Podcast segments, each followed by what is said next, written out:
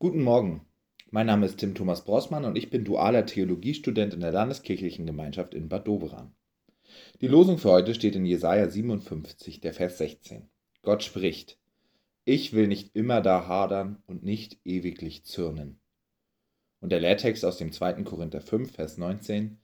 Gott war in Christus und versöhnte die Welt mit ihm selber und rechnete ihnen ihre Sünden nicht zu und hat unter uns aufgerichtet das Wort von der Versöhnung. Versöhnung und Hass. Zwei Gegensätze, die ich beide leider sehr gut kenne. Wer kennt es nicht, dieses lodernde Feuer in einem, was am liebsten rausbrechen würde, wenn der vor mir das Reißverschlussverfahren nicht beherrscht oder meine Verabredung mal wieder zu spät kommt. Du Idiot, jetzt habe ich hier ewig lang auf dich gewartet und dir tut es nicht mal leid, dass du zu spät bist. Das möchte man dem Gegenüber doch am liebsten am Kopf werfen, zumindest wenn man so deutsch ist wie ich. Und dann dieses Bibelwort.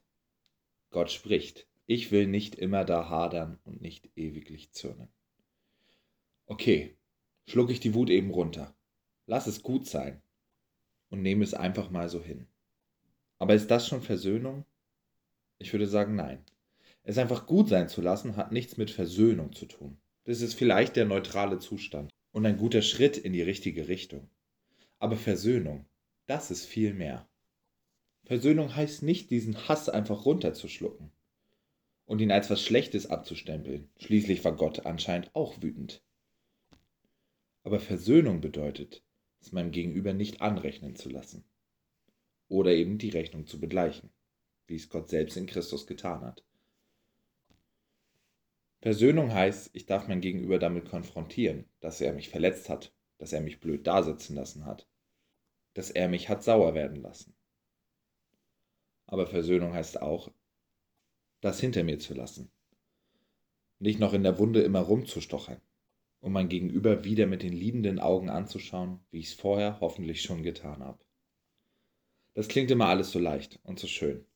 Und wir als Christen, wir reden so oft von Vergebung. Und trotzdem habe ich das Gefühl, ist es eine ständige Herausforderung für uns, diese Vergebung auch zu leben. Beinahe täglich werden wir genau da herausgefordert, Menschen zu vergeben. Und so auch heute. Ich glaube, dass Gott Gutes im Sinn hat, wenn er uns zur Vergebung motiviert. Schließlich hat er das Wort der Versöhnung unter uns aufgerichtet. Und wir sind auch darauf angewiesen, dass Gott uns hilft zu versöhnen. Schließlich hat er das zuerst getan. Wem müssen Sie heute vergeben? Wem solltest du mal eine Nachricht schreiben, dass du gerne ein klärendes Gespräch hättest? Und welchen Namen musst du einfach mal in deinem Herzen aussprechen, um ihm oder ihr zu vergeben? Ich weiß, dass das eine große Hürde ist, aber Gott hat Gutes für dich im Sinn. Also lasst uns darauf vertrauen. Amen.